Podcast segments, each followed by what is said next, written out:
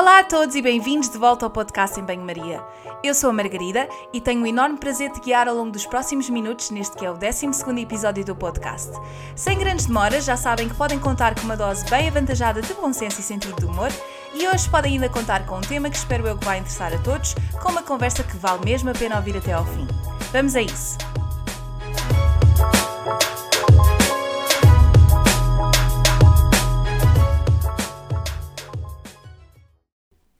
Olá a todos e bem-vindos de volta a mais um episódio do podcast. Desta vez com uma conversa, até porque o último episódio que publiquei no fim de semana passado foi uma versão express, só comigo a falar de um tema. Uh, e não sei se publicar dois episódios de seguida vai ser um hábito, mas digamos que esta semana me deu assim uma grande vontade de voltar ao podcast e prometo continuar nesta onda daqui para a frente. Hoje tenho comigo António Pedro Mendes, nutricionista, com um currículo e experiência incrível, nomeadamente na área do desporto. De momento acompanha atletas das mais diversas modalidades no Futebol Clube do Porto, dá formação e projetos não lhe faltam. Vem para nos explicar por miúdos como é que a nutrição tem um papel fundamental na melhoria da performance desportiva e vem também desmistificar uma série de questões que estão associadas ao tema. E para desmistificar ainda que o nutricionista só come saladas e alimentos com sufixo fit, fiquem a saber que o António Pedro podia viver com a tria de pão, queijo, vinho. E olhem, já somos dois. Adoro artes, mas confessa que lhe falta tempo. E por falar em tempo, não me demoro mais nas apresentações. Espero que gostem deste episódio. Não poupámos no tempo porque este tema dava para um dia inteiro de conversa, mas posso garantir-vos que vale a pena vir até ao fim. Até já! Alô, António Pedro. Uh, antes de mais, uh, muito obrigada por teres aceitado o convite. Eu sei que uh, estás aí um bocado engripado e por isso é de louvar. Ainda assim, vires ao podcast falar, já tínhamos, uh, já temos tentado agendar isto, uh, mas não tem sido possível porque temos ambos uma vida profissional um bocado, um bocado ocupada, mas estou muito entusiasmada por uh, gravar este episódio.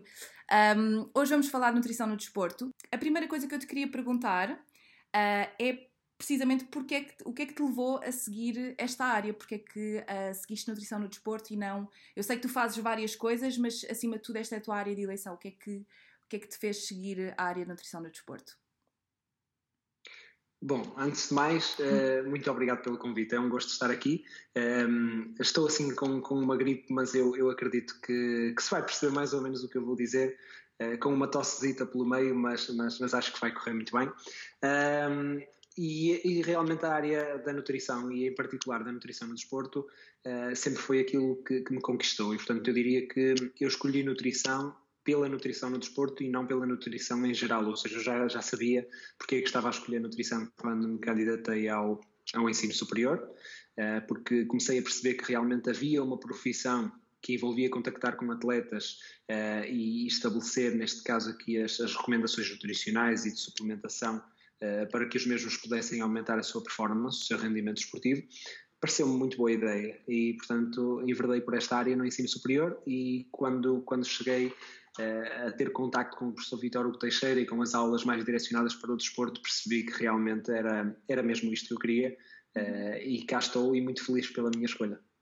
E, e é uma área que em Portugal, neste momento, é a minha ideia, assim, eu estou fora, mas, é, mas dá-me a ideia que é uma área com uma grande expansão e que há cada vez mais, uh, está-se cada vez mais a apostar, uh, ainda bem, acho, acho, que, acho que sim.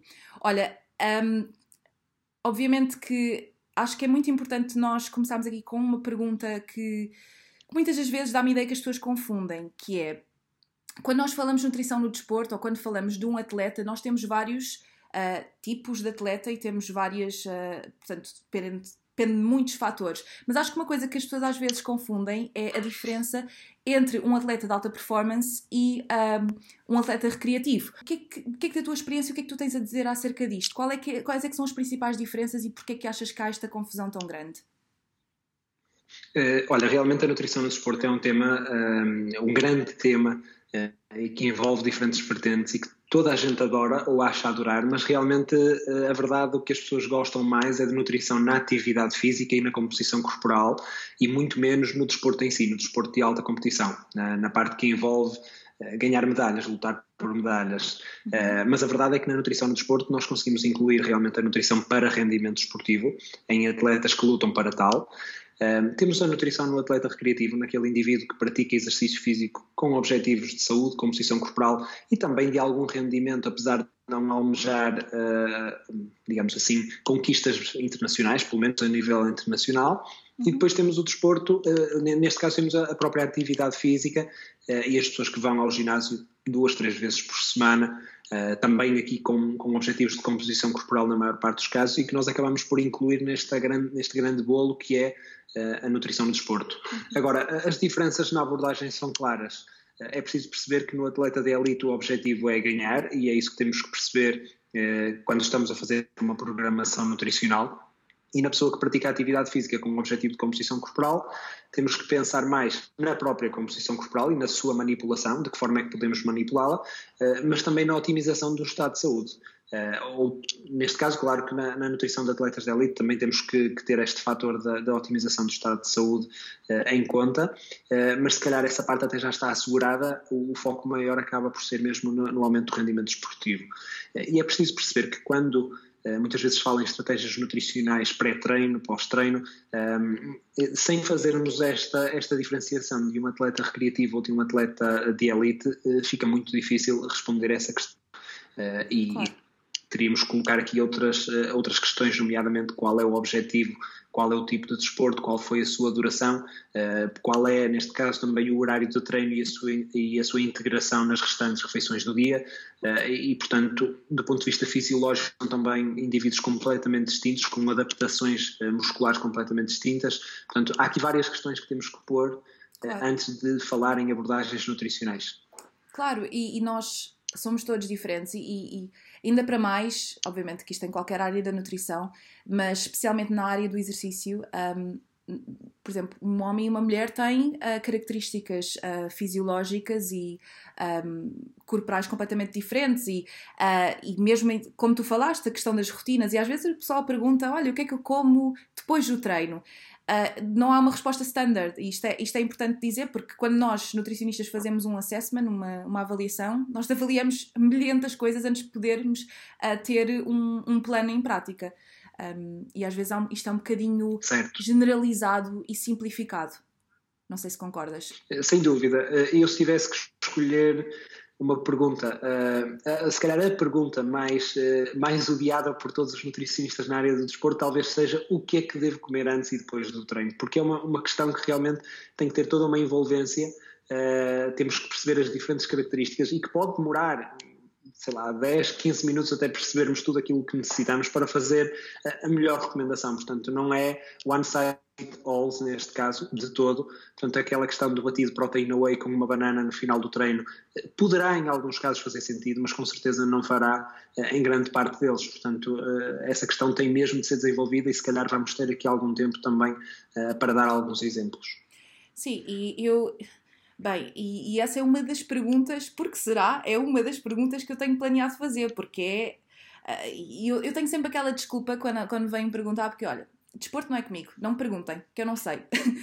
e antes de, de lá chegar, um, nós pegámos aqui na questão da avaliação.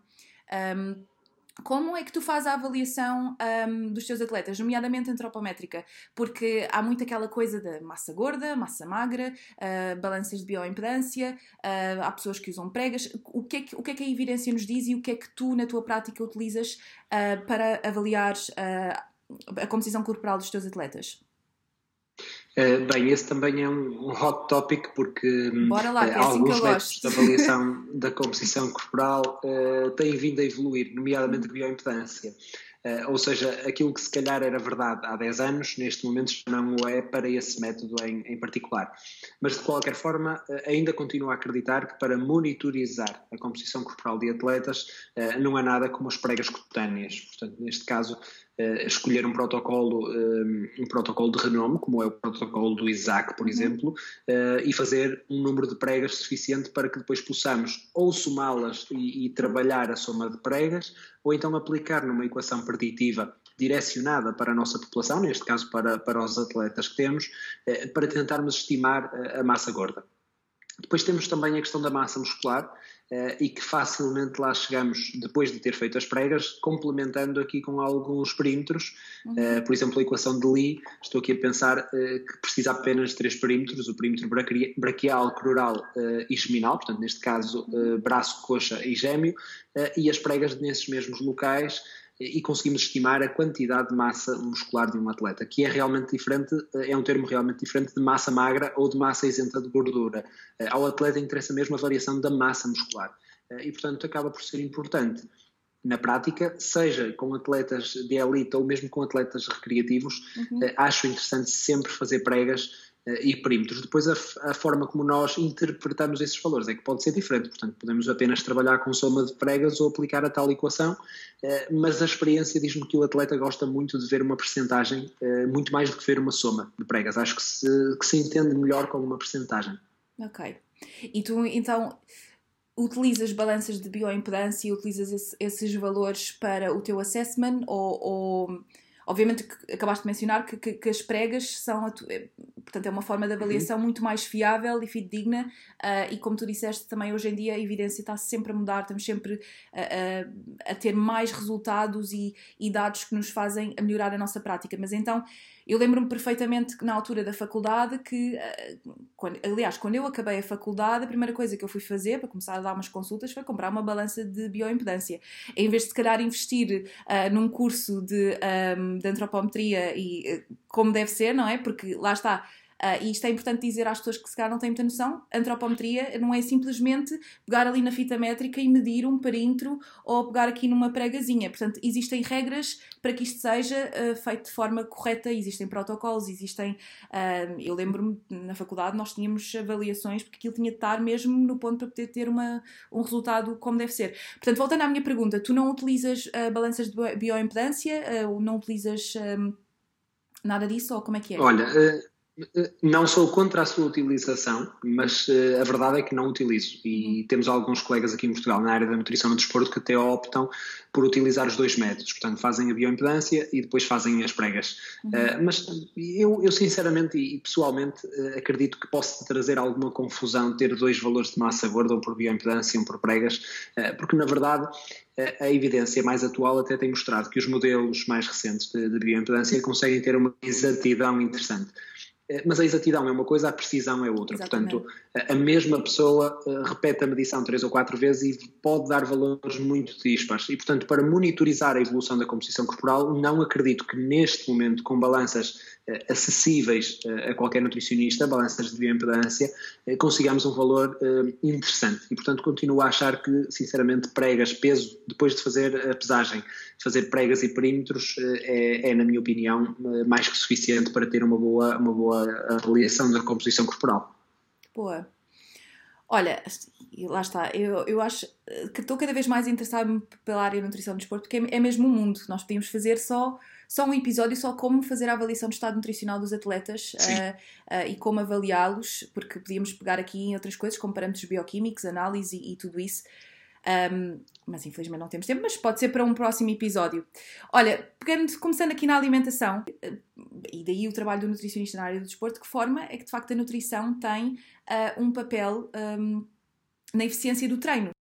Eh, olha, neste momento fala-se muito em, em duas sub-áreas. Uma é o aumento da performance de forma aguda e o aumento, da, neste caso, do rendimento esportivo em cada treino, aquilo que possa ser interessante uh, uh, em cada treino.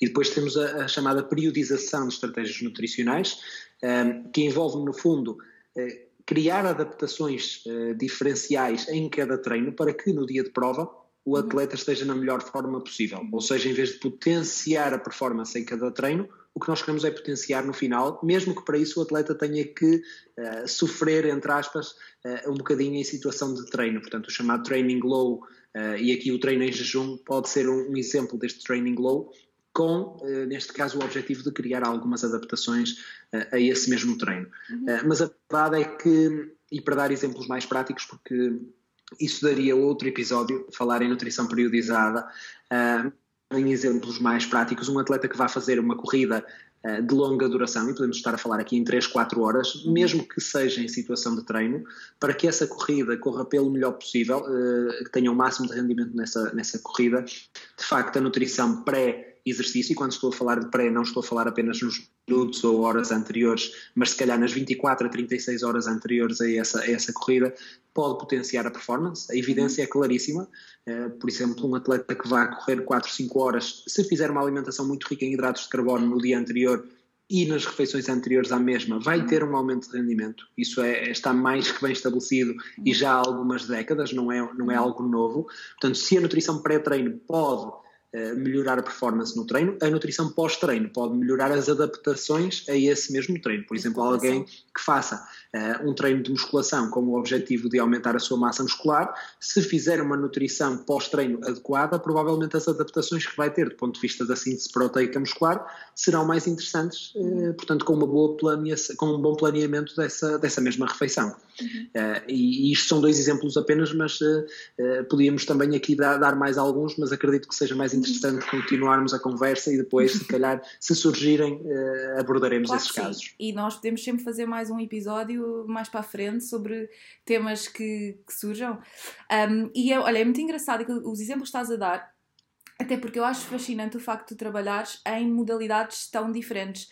Uh, tu, antes de começarmos a gravar, falaste que tu cobres uma série de uh, modalidades desportivas uh, onde, onde tu trabalhas.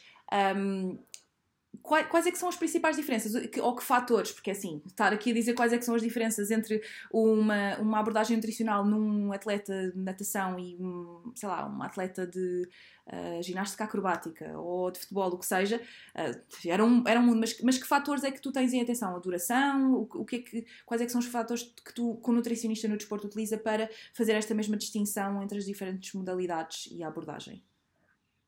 Uh, bem, eu a nível de clube uh, sigo alguns desportos de equipa, portanto, neste caso, uh, futebol, handball, basquetebol e hockey em patins, uhum. um, e têm todos algo em comum. Caracterizam-se por movimentos intermitentes de alta intensidade uhum. e que, por si só, em termos de, de, neste caso, da oxidação de substrato, do tipo de fisiologia uh, do exercício são semelhantes entre si. Aliás, uhum. Eh, a própria literatura uh, os inclui todos num grupo chamados Team Sports uh, uhum. e, e, acaba por fazer até artigos de revisão muito focados nestes, nestes esportes de equipa. Uhum. mas, em boa verdade, a duração de um jogo de futebol é diferente de um jogo de basquetebol ou de um jogo de handball uhum. e, portanto, só desse ponto de vista a nutrição já tem que ser adaptada porque quanto maior a duração, provavelmente maior a necessidade de ingestão de hidratos de carbono durante, o, próprio, o próprio evento competitivo. Uhum. Uh, podemos falar também uh, no facto de, no futebol, por exemplo, só termos um momento,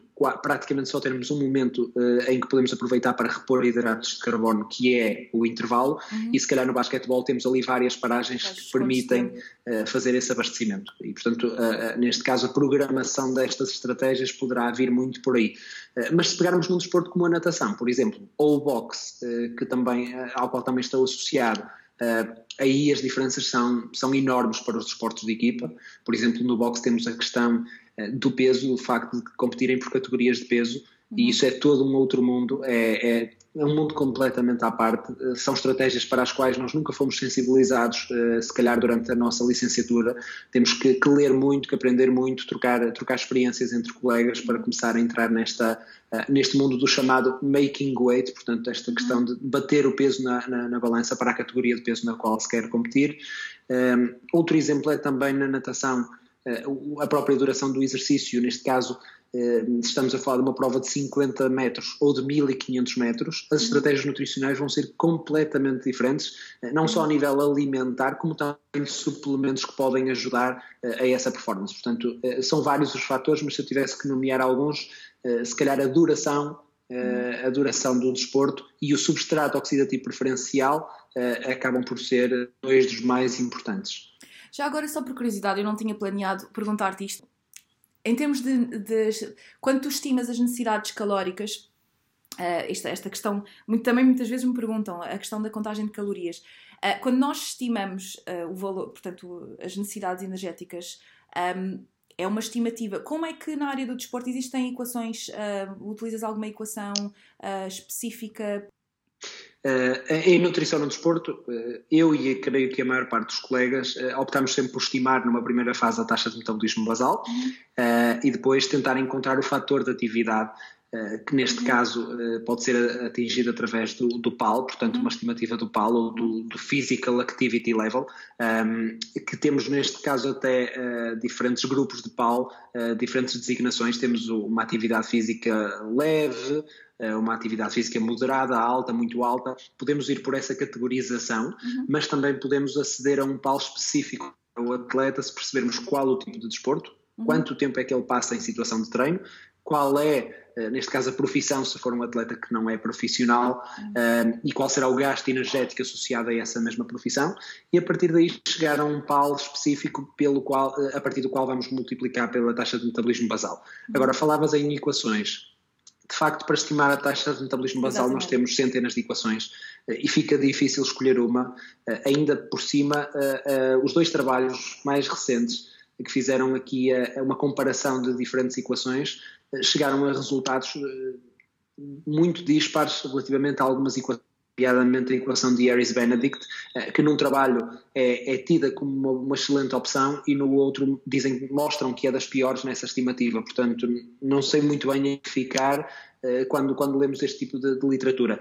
Mas há uma equação uh, que se dá muitíssimo bem em ambos os trabalhos, que é a equação de Cunningham. Uh, E é uma equação relativamente fácil, porque é fácil de decorar 500 mais 22 vezes a massa isenta de gordura. Portanto, é só isto a equação.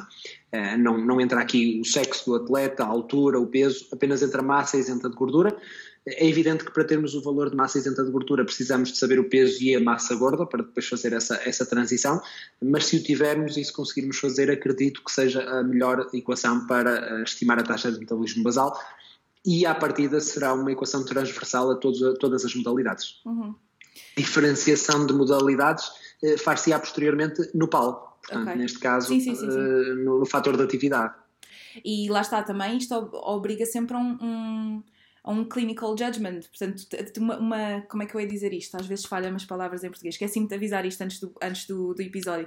Um, tu teres a capacidade clínica de, de, de, avaliar isso, porque às vezes o pessoal associa e pensa, bem, uh, então eu vou, mas é calcular, vou a um site qualquer no, uh, na net e calculo quantas calorias é que eu tenho que consumir e é isto sou ativo, pouco ativo, quer dizer, isto, isto é mais complexo uh, do que aquilo que aparenta e era, era, era isso que eu queria, um, queria, pronto, que queria mencionar. Olha, um, eu ia perguntar-te o que comer antes, depois uh, e entre os treinos, mas entretanto fiquei um bocadinho nervosa com aquilo que disseste antes. Não, estou a brincar. Olha, quando tu há, há pouco disseste que obviamente isto é, é uma, uma pergunta com 500 mil respostas e depende muito do atleta que tens, uh, que tens à frente. Uh, mas então diz-me que nutrientes é que falamos num pré, num, num pós-treino e até durante, porque tu falaste que, na, portanto, nos atletas que tu acompanhas, quando, sei lá, no basquetebol, quando, quando tem descontos de tempo, tem, há, um, há ali uma, uma oportunidade para, um, para portanto, dar algum tipo de nutrição específica. Uh, bem, dos três macronutrientes, eu diria que a gordura podemos colocá-la de parte neste, neste peri-treino, portanto, no pré, intra e pós apesar de em algumas situações específicas ela poder ser importante, não uhum. me parece que falando numa generalidade uh, seja interessante trazê-la para cá. Portanto, uhum. vamos falar em hidratos de carbono e proteína, uhum. uh, que ambos poderão ser interessantes, pré-treino e pós-treino, com funções uh, ligeiramente diferentes. no caso do intratreino, eu diria que podemos focar-nos apenas nos hidratos de carbono, porque de facto são, é aquele substrato oxidativo que parece ser mais interessante para se fazer ali uh, no, durante, durante o exercício, durante o evento competitivo ou mesmo durante o treino em algumas situações específicas. Agora, no pré-treino há, há, uma coisa que nós temos que perceber.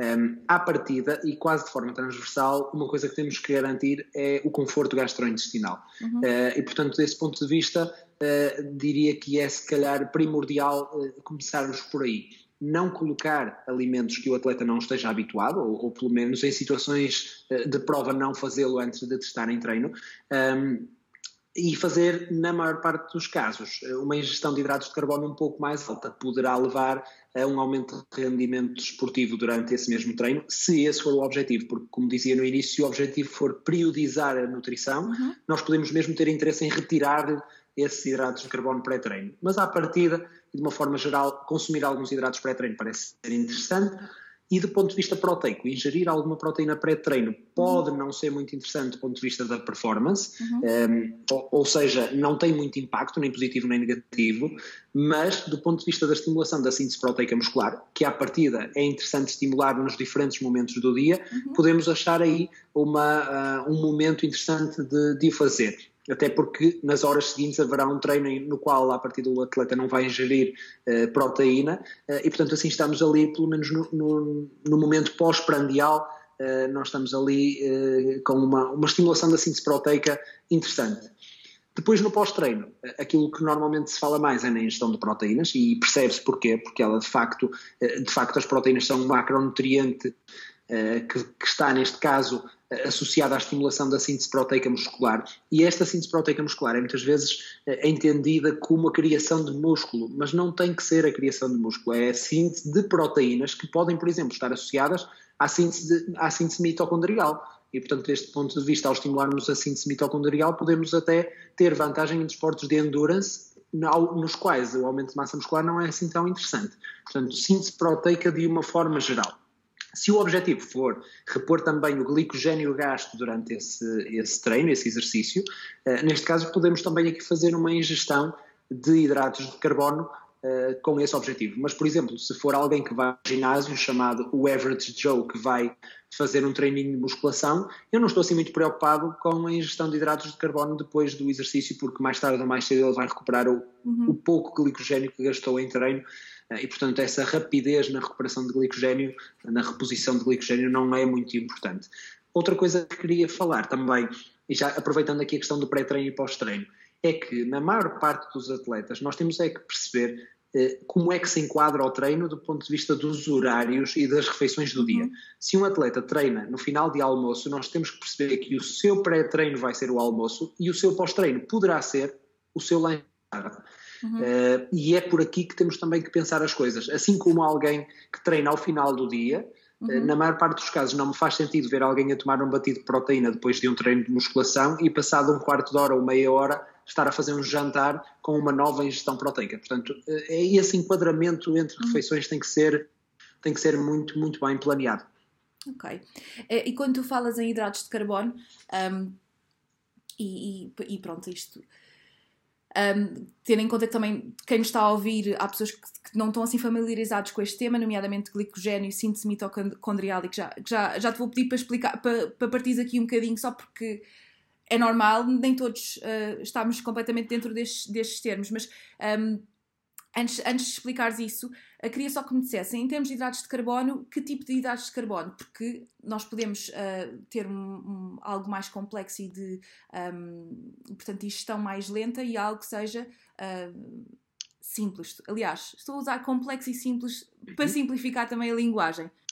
Sim, porque nós no pré-treino uh, podemos ter aqui uh, diferentes uh, objetivos. Uhum. Um, se o objetivo for performance, a verdade é que não parece haver muitas diferenças entre alimentos de alto índice glicémico ou de baixo índice glicémico, uhum. apesar de haver diferenças na utilização dos substratos oxidativos, ou seja, Uh, muito resumidamente, do ponto de vista metabólico, aqueles processos todos muito bonitos que andamos todos a estudar, até há diferenças bem marcadas, uhum. uh, nomeadamente a nível da libertação de insulina, oxidação de ácidos gordos, etc. Uhum. Mas quando se vai avaliar performance, esse uhum. impacto não é, não parece ser significativo. Uhum. Agora, se o objetivo for uh, ter uma glicemia mais ou menos estável durante o treino e nas uhum. horas seguintes a essa refeição, poderá ser mais interessante consumir hidratos de carbono de baixo índice glicémico, aquele que tu, para simplificar, definiste como hidratos de carbono complexos. Uh, e quais são estes hidratos de carbono? Eventualmente, uh, alimentos que tenham também alguma fibra, por exemplo, uhum. neste caso, pão de centeio Uh, poderá ser uma boa opção, tem um índice glicémico ali a rondar os 50, há algumas peças de fruta que também têm um índice glicémico relativamente baixo, e mesmo peças de fruta com um índice glicémico mais alto, nunca é um índice glicémico que assuste, portanto não, a fruta pré-treino é normalmente uma boa opção. Depois temos a, o próprio arroz basmati, que tem um índice glicémico mais baixo que o normal, também poderá ser interessante. A massa integral, relativamente à normal, também com um índice glicémico mais baixo. Eh, depois há algumas curiosidades, se quisermos mesmo baixar o índice glicémico, eh, se cozermos pouco a massa, ela vai ter um índice glicémico mais baixo do que uma massa muito cozida.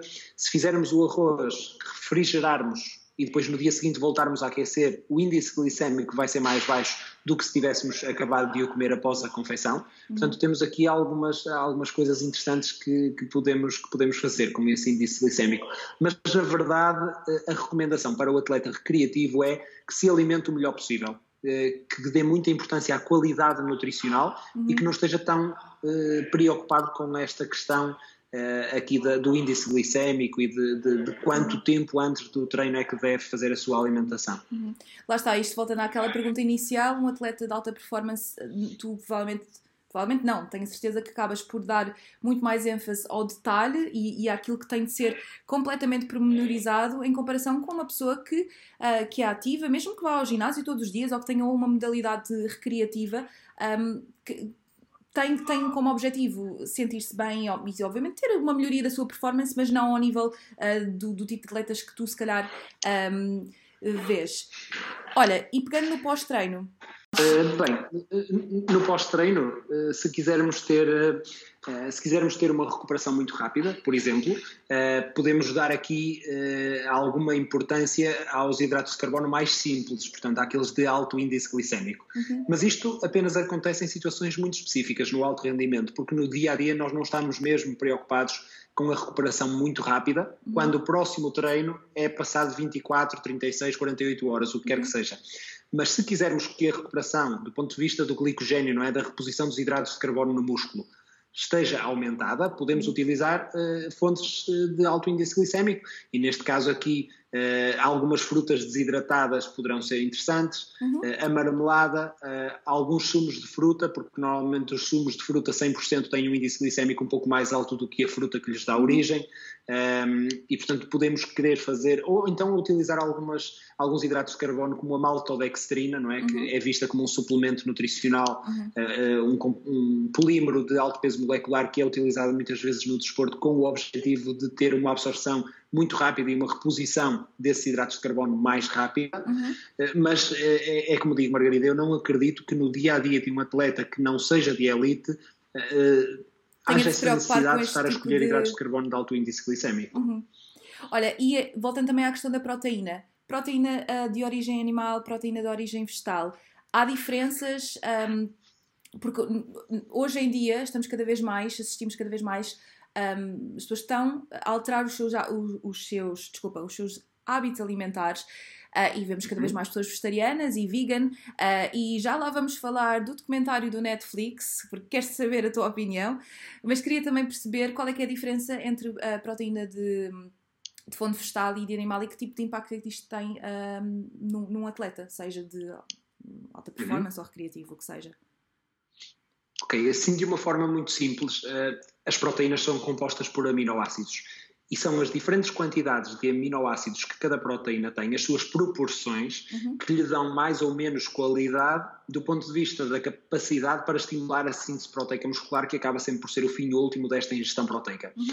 E assim de uma forma muito geral a proteína de origem animal tem um valor biológico, uma capacidade também de estimular a síntese proteica mais alta do que a proteína vegetal. Portanto, uhum. neste caso, a proteína animal, desse ponto de vista, fica a ganhar. Uhum. Mas a verdade é que nós, com proteína vegetal, também conseguimos otimizar os resultados. Uhum. Se calhar temos é que subir a dose para uhum. conseguir os mesmos resultados que com a proteína animal. Ou seja, se compararmos 20 gramas de proteína que venham do peito de frango, por exemplo, de proteínas que venham do, do peito de frango, uhum. um, ehm, com uma proteína de origem vegetal, como por exemplo a proteína de ervilha, uhum. se fizermos 20 gramas de uma versus 30 gramas de outra, provavelmente estamos a ter aqui a mesma capacidade de estimular a síntese proteica. Portanto, podemos fazê-lo aumentando a dose, ou então fazendo uma suplementação com aminoácidos específicos uhum. que possam estar em falta nessa proteína vegetal. Certo. Mas isso já envolve uma programação um bocadinho diferente. Certo.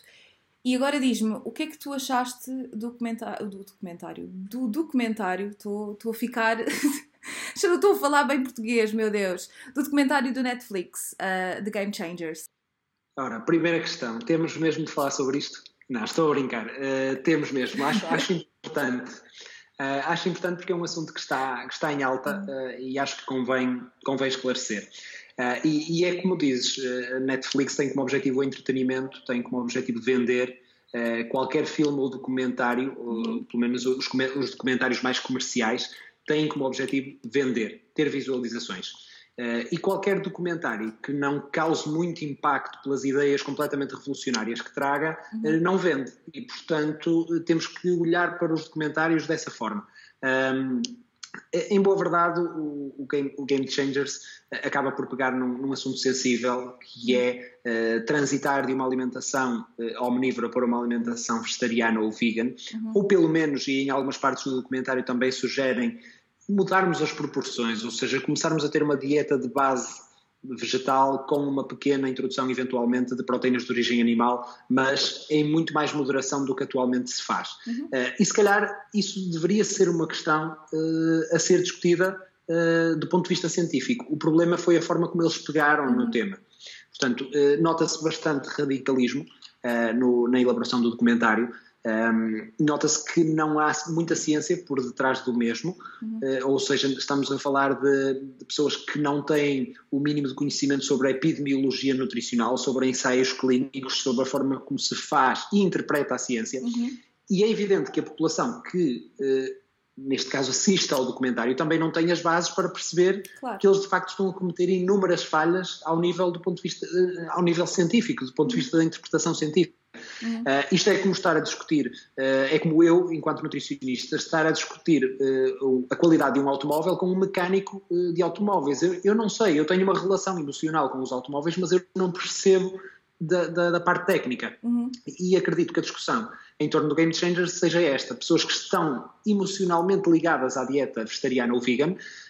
terem acreditado que de facto aquilo era verdade e a, e a discutirem com, com os nutricionistas que, do ponto de vista científico, tentam mostrar que é preciso olhar com calma para uh, esse mesmo documentário. Agora, do ponto de vista da performance, Game Changers tenta mostrar que há um aumento de performance uh, quando um atleta transita para um padrão alimentar vegetariano ou vegan. Uhum. A ciência mostra que zero. Não há nenhuma evidência de que isso aconteça. Portanto, desse ponto de vista, não se pode, uh, neste caso, trazer essa, essa conclusão.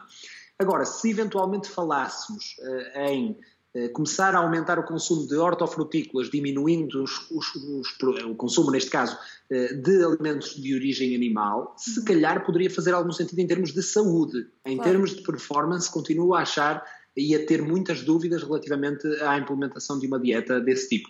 Mas repara que eu estou aqui a falar em mudar proporções, neste caso de, de, ingestão, e não em radicalismos. Apesar de que também é possível que um atleta vegan tenha sucesso desportivo. Claro isso não sim, está claro aqui em causa. Se, se tudo for bem programado, isso é completamente possível. Não se pode é dizer que isso traz vantagem adicional. Ok, boa. Era, era, era essa a conclusão que eu queria passar. Uh, e eu, eu sei que isto. Às tantas. Um, este, este, tipo de comentários uh, são negativos num sentido, mas por outro lado também dão a oportunidade para esclarecer estas questões uh, e o que é facto é que nós continuamos a falar disto. Uh, não, não lhes devíamos dar assim tanta importância, mas, mas na realidade é, é importante um, ehm, desmistificar estas questões. Olha, eu queria pegar ainda mais alguns pontos que acho que são, que são essenciais. Uh, queria falar de treino em jejum, que já tínhamos, já mencionaste ao longo da conversa e que também é uma pergunta muito comum. Uh, o porquê, qual é que é a base científica e se de facto isto faz algum sentido ou não. Treinar em jejum. Uh, olha, podemos, podemos dividir esse tema uh, em dois, que é treinar em jejum para perder massa gorda uhum. ou treinar em jejum para aumentar a performance desportiva em exercícios de endurance. Uhum. E este primeiro, de treinar em jejum para diminuir massa gorda, eu acho que é isso que tu me estás a, querer questionar e é isso que eu vou abordar nesta questão. Porque Sim. a parte da performance, se calhar, é mais um tema para debatermos entre nós nutricionistas, porque a complexidade do tema Sim. exige aqui uh, falar em metabolismo e em algumas vias metabólicas que poderão ser complicadas para perceber uhum. uh, uh, neste momento e que não temos muito tempo. Portanto, Vamos falar do ponto de vista uh, da perda de massa gorda. Uhum. Uh, a verdade é que treinar em jejum uh, leva a um aumento da oxidação de gordura, do gasto de gordura, no momento do exercício. Uhum. Isso está bem estabelecido, não há dúvida absolutamente nenhuma.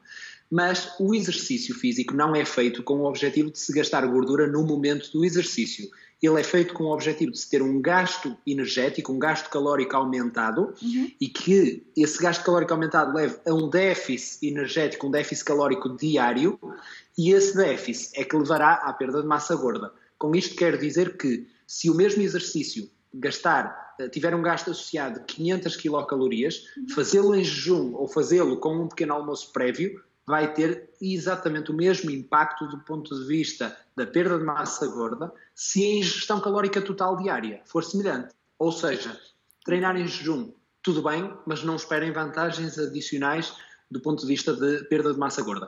Uh, mas se calhar eu ainda faço aqui outra, outro tópico que é pessoas que treinam em jejum porque treinam muito cedo e não se sentem muito confortáveis comendo alguma coisa antes. Uhum. Se realmente o objetivo não for ter um treino prolongado de alta intensidade, uhum. não me parece que haja problemas. E em pessoas que tenham um bom controle glicémico, sim, não me parece sim. que haja problemas. Se o objetivo for fazer um treino de crossfit de nível avançado durante duas horas, parece-me que poderá trazer algum prejuízo não comer alguma coisa antes, porque realmente uh, o facto de não haver ali uh, alguns hidratos de carbono mais disponíveis poderá comprometer a performance. Olha, outro tema que também quero muito falar e que, quando se fala em nutrição no desporto, vem sempre, é, quase, é quase como um IFAN, quase como se fosse uma, uma especialidade, que é a falar de suplementação. porque uhum. há muito aquela ideia de que nutrição, quando, quando sei lá, quando digo, quando falamos do, nutricionista que trabalha na área do desporto, uh, se calhar a pergunta que mais se faz então é que suplementos? E aquilo que eu queria saber é qual é é a importância da suplementação, porque acho que também não devemos um, demonizar um bocado a suplementação, porque ela é importante e graças a Deus nós podemos ter essa, essa podemos utilizar isso uh, na nossa prática. Uh, mas também, dentro do, do, do leque dos suplementos, quais são aqueles que de facto existe evidência que têm determinados benefícios e quais é aqueles que, que, que, de facto não vale a pena. Isto num contexto esportivo, obviamente, com os suplementos, meu Deus, vamos uhum. aqui a manhã toda. É, é, sim.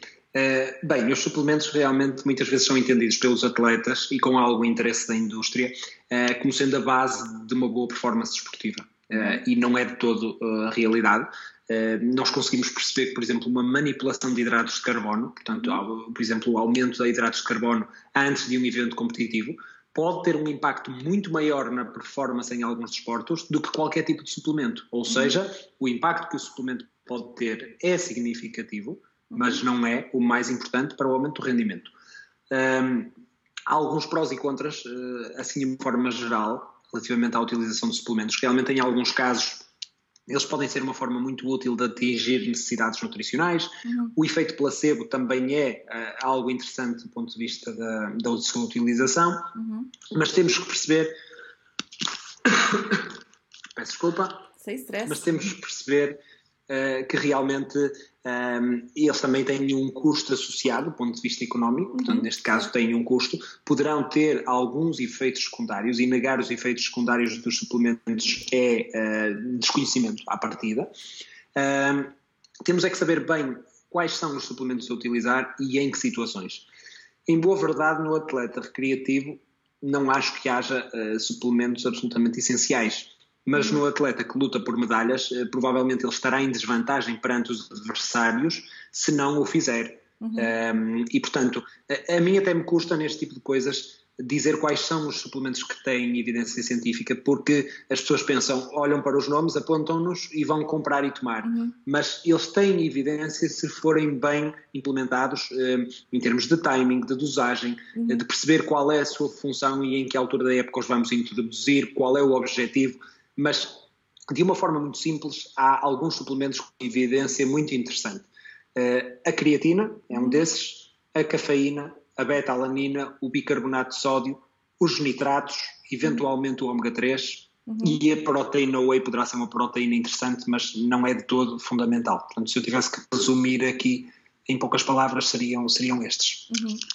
Em relação ao que tu disseste, um, sempre que se fala em nutrição no desporto, o pessoal vem sempre com aquela questão da whey, que é aquele mais uh, aquele suplemento mais conhecido. E lá está, como tu disseste, mesmo aqueles suplementos uh, que, que, têm de facto alguma evidência uh, e que demonstram benefícios para determinadas coisas, se não forem utilizados com da forma correta, podem não ter o efeito uh, pretendido. Uh, e acho que isto é super importante, porque este tipo de suplementos estão à venda de forma livre, não é?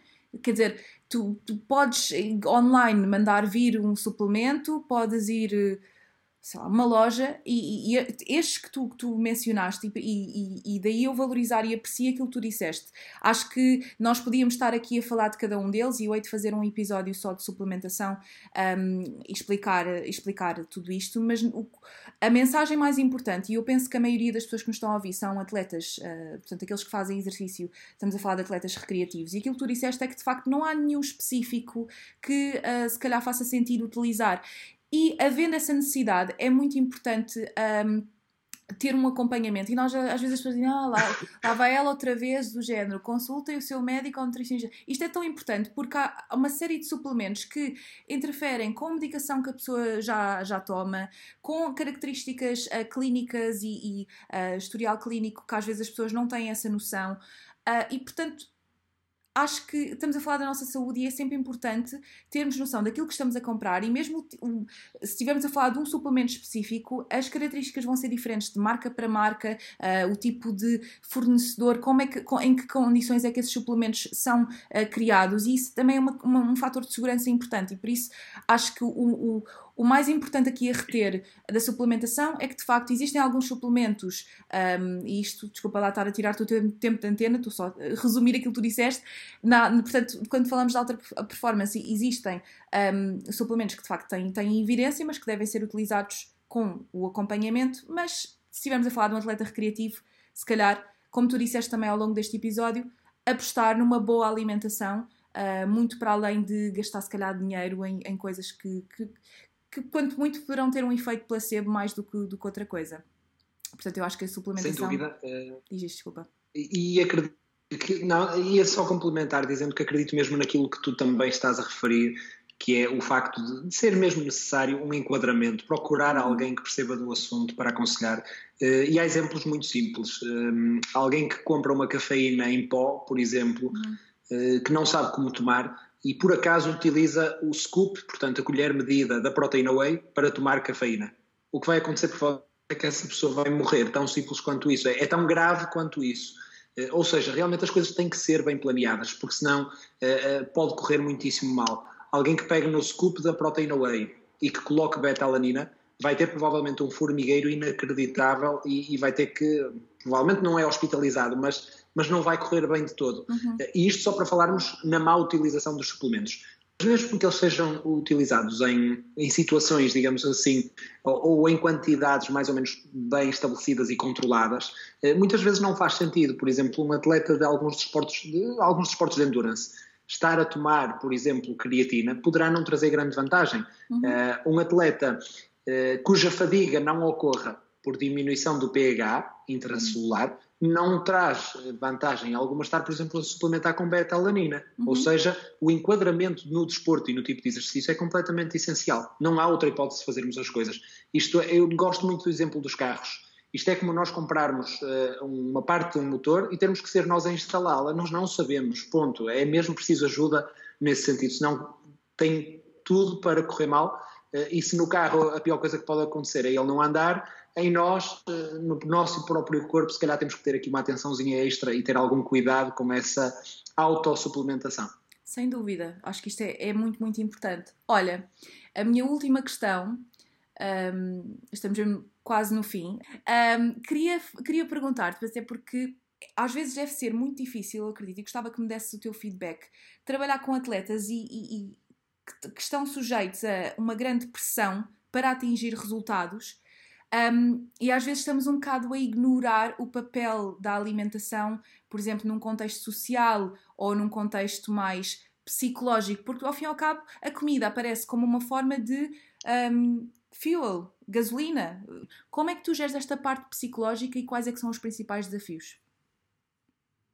Bem, eh, é uma pergunta difícil. Desculpa. ou melhor, a resposta é difícil à pergunta. Sim porque realmente é se calhar o maior desafio que, que nós nutricionistas temos na, eh, na, nossa prática clínica, que é eh, a parte comportamental do atleta e, e, o saber estar e o saber ser com o atleta, porque uhum. eu acho que conquistar o atleta é das coisas mais importantes uhum. para que o processo corra bem.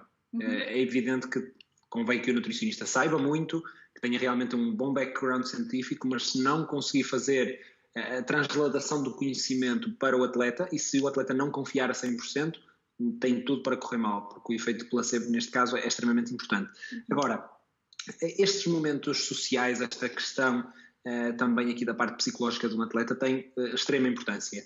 Uh, e do ponto de vista do planeamento de refeições, por exemplo, em estágios, quando a equipa vai para fora, uh, tenho sempre de ter isso em, em, consideração. E há aqui um meio termo entre aquilo que eu acharia ótimo e aquilo que os atletas vão querer, porque de outra forma também não me iria, não me iria correr bem. aquilo que eu tento sempre fazer, e havendo orçamento para isso, é dar o máximo de opções possíveis, por exemplo, a nível de oferta alimentar, daquilo que me pareça minimamente adequado Uh, e depois, desse ponto de vista, os atletas, num, numa linha de buffet, acabam por servir daquilo que, que, mais gostam e, portanto, por norma, se as coisas forem bem confeccionadas, uhum. uh, corre sempre muito bem. Um, mas isto quando estamos a fazer programação, por exemplo, para deslocações de um desporto de equipa, de desportos de equipa. em atletas individuais, e que tenham assim muita pressão por parte dos, dos, treinadores, por exemplo, das equipas técnicas, para atingirem determinado peso, realmente aqui a nossa, a nossa parte é, é, extremamente fundamental do ponto de vista psicológico, apesar de não sermos psicólogos, temos que ter uma componente uh, comportamental uh, diferenciada uh, e é extremamente importante que confiem em nós, mas também que estejamos em sintonia com os treinadores, porque se não estivermos em sintonia com os treinadores, por muito que se tente, não vai correr bem, porque o treinador é quem decide quem vai à competição, o treinador é quem está diariamente no treino, quem exige um, portanto, é, é, extremamente difícil. Muitas vezes é esta conversa com as equipas técnicas que poderá trazer aqui uma melhor, uma melhor articulação. Uh, mas é como digo, uh, de uma forma muito geral, a nossa adaptação a cada tipo de atleta e de situação, do ponto de vista comportamental e do dia a dia uh, de interação social, é se calhar o fator mais importante para que alguém seja um bom nutricionista na área do desporto. Eu diria que se tivesse que ter prioridades, punha isso à frente do conhecimento, apesar de que o conhecimento tem uma importância brutal. E, e é muito engraçado, não é engraçado, isto é uma expressão, não é? Um, eu, eu, pelo menos na faculdade, eu não sei se as coisas já, se as coisas já mudaram, eu não, não acabei o curso assim há tanto tempo, mas eu sei que não nós não temos uma grande componente da psicologia uh, no nosso plano de estudos. Eu não sei se as coisas, entretanto, estão a mudar, mas eu acho que é tão, mas tão importante em qualquer área. Um, e, e, por exemplo, uma coisa interessante que eu vejo no meu trabalho, eu não trabalho com atletas, uh, tu falaste em conquistar o atleta e eu às vezes sinto que tenho de justificar a minha intervenção, tenho de, tenho de criar empatia, tenho de, tenho de saber, tenho de compreender o outro lado, mas tenho também uh, distanciar-me para poder dar uma, uma, um melhor acompanhamento. Eu acho que isto é tão importante e que nós todos devíamos uh, ter um bocadinho mais de formação nesta área, porque acho que faz, faz muita diferença para. para uh, para implementar aquilo que, que nós aprendemos também, portanto, a parte mais, mais técnica. E pronto, chegamos ao Sem fim. Dúvida. Queria agradecer-te outra vez, uh, não só pela conversa brutal que tivemos uh, e os temas que, que, falámos. Eu espero que o pessoal que nos esteja a ouvir tenha achado interessante. E espero que tenham gostado e uh, deixem o vosso comentário, as vossas sugestões para os próximos temas. E muito obrigada!